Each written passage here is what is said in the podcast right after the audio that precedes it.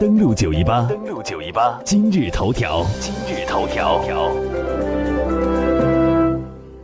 今日头条，我们首先来关注俄罗斯总统普京呢将会访问德国，同德国总理默克尔两人举行会面，这也是三个月以来两个人再次突然会面。两人会谈什么呢？接下来我们来详细做一个介绍。十八号的时候，俄罗斯总统普京将会前往德国柏林，同德国总理默克尔进行三个月内的第二次会谈。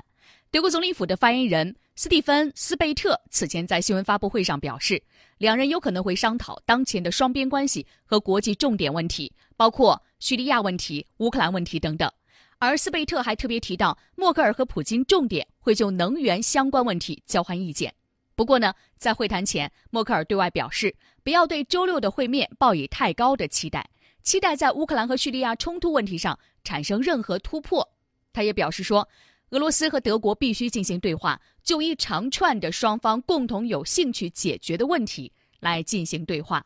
来关注一下这个词语，默克尔是这样的说。他说：“不要期待一次对话呀就会解决很多问题，但是呢，两个国家之间必须来进行对话，因为两国之间呢有一系列的大家都有兴趣去解决的问题。那么这个问题会是什么呢？我们也看到《华盛顿邮报》在十七号表示，两人之所以选择在这个时候见面，一个重要的因素是他们共同的烦恼。美国总统特朗普相信他们在周六的会谈的时候会多次提及这个名字。”那么这次会面的地点呢，也是显示了德国的用心。会晤将会在柏林郊外风景如画的德国总理度假胜地梅泽贝格举行。但是德国政府没有公布两人为何在此时突然间见面。德国媒体就分析说呀，默克尔刚刚从内政的危机中缓过来，现在他开始有精力投向外交领域，这方面也是他认为自己有充足经验的领域。而在会见完普京之后呢，默克尔会在九月份。迎来另外一位重要客人，这个客人是谁呢？土耳其总统埃尔多安。大家都记得，在二零一六年的时候呢，土耳其方面爆发了未遂的军事政变。当时呢，埃尔多安是在外面度假，那么请求呢能够在德国停留，但是呢被德国拒绝。就此呢，土耳其才渐渐的是靠向俄罗斯而远离北约。所以这一次，土耳其总统埃尔多安又兵弃前嫌到德国进行访问，也是引发大家的强烈的关注。另外，在当地时间十七号，在俄罗斯总统普京到访德国的前一天，德国总理默克尔在柏林举行了新闻发布会。默克尔表示呢，将和普京就德国、俄罗斯、法国、土耳其四国举行叙利亚问题峰会的事宜进行讨论。他说了一句话，他说呢，德俄两国将会推动各方召开峰会的筹备会，之后再决定是否有必要召开峰会。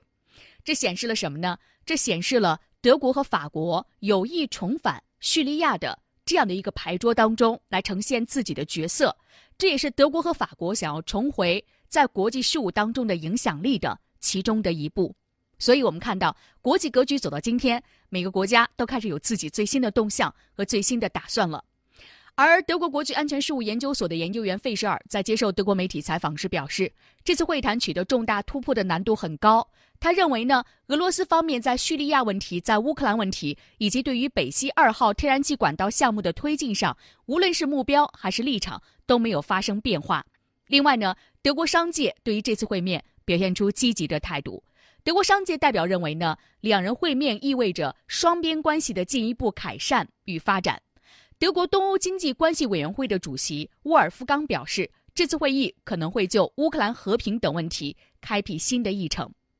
回顾一下，在三个月之前，今年的五月份，默克尔访俄时，便是普京在俄罗斯总统的度假胜地索契进行的。在那次会见之后呢，德国的外交部长海克马斯在接受德国媒体采访时表示，德国与俄罗斯之间的关系已经取得了进步。未来双方之间的各项对话应该进一步加强。此外呢，我们也重点看一个项目，就是北溪二号天然气管道项目。俄罗斯塔斯社报道说呀，普京在会谈当中将会重点和默克尔谈到北溪二号天然气管道项目的推进。目前这个项目在德国国内仍然存在着争议，并且乌克兰方面担心它会导致严重的地缘政治后果，因为这个管道的线路设计是经过波罗的海。直接连通了俄罗斯、德国两国。乌克兰担心俄罗斯会一直钳制乌克兰的能源供给。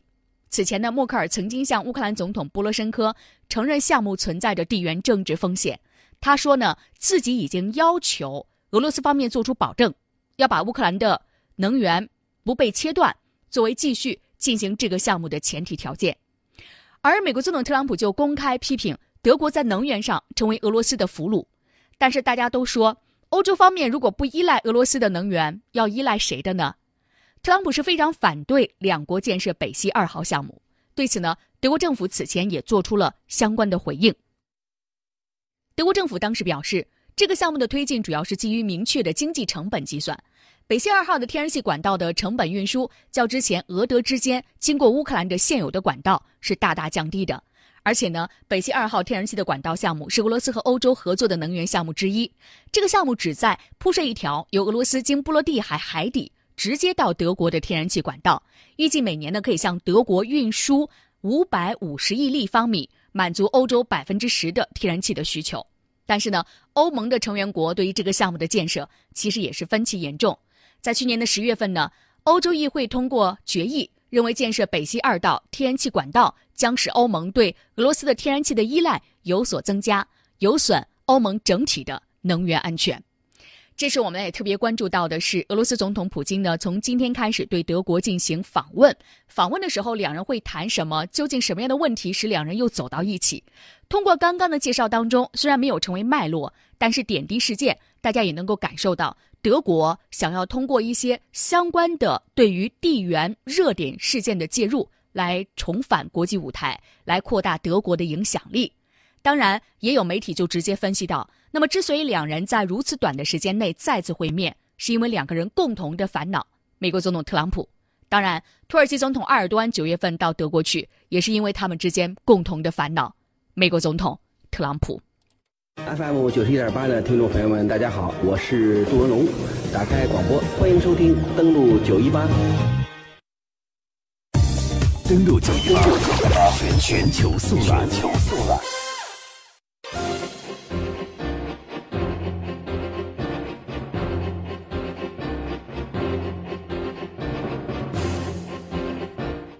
刚刚我们来关注到了德国总理默克尔和俄罗斯总统普京两人的会晤。那其实我们看到呢，这一次俄罗斯总统普京呢到这边来，还有一个事情，就是参加奥地利外长的婚礼。普京在十八号的时候呢是出席奥地利外长的婚礼，并且表示呢与政治无关，并且送啥礼物也是保密了。五十三岁的奥地利的外长克奈斯尔在十八号的时候会正式披上婚纱，而他的婚礼上会出现一位贵宾——俄罗斯总统普京。但普京的出席在奥地利也引发了争议。普京呢是在访问德国的途中拐个弯儿出席了克奈斯尔的婚礼。不过呢，奥地利通讯社表示，奥地利的外交部发言人称，普京的出席没有政治含义，这是一个私人的邀请和庆祝活动。可是这个消息还是在当时引发了争议。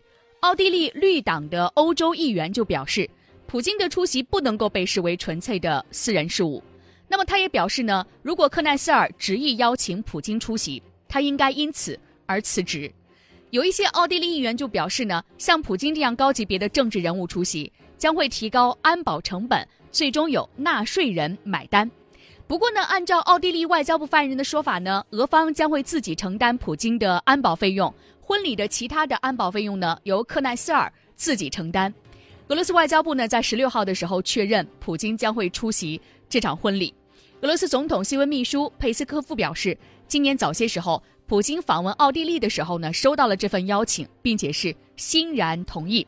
佩斯科夫说呀，这是一个私人活动，不会有礼宾局的参与，也不会有克里姆林宫记者的陪同，媒体只会报道普京十八号对德国的访问。此外呢，克里姆林宫晚些时候才能够透露普京将会赠送什么婚礼礼品。他还说呢，普京以前也在国外参加过各类的私人活动。其实，普京在三十年前的时候呢，曾经在德国工作过。他在德国和奥地利两国有很多的好友。不过呢，普京是在两个月之前才和克奈斯尔以及他六十五岁的商人未婚夫麦格林相识的。克奈斯尔这个人呢，执掌奥地利的外交部仅仅有八个月的时间。他最初呢是公职在奥地利的外交部，而后呢是专注于学术研究。如今呢重新入阁，代表的是奥地利的自由党。这个党派被欧洲和美国的大西洋主义者公开斥为亲俄的政党。不过呢，由于自由党尚未入选执政联盟的时候，奥地利在处理对俄关系上同样奉行的是独立的政策。这个独立的政策就表现在在之前，在俄罗斯的前情报人员斯克里帕尔的中毒案件当中，奥地利没有像大多数的欧盟国家那样来驱逐俄罗斯的外交官。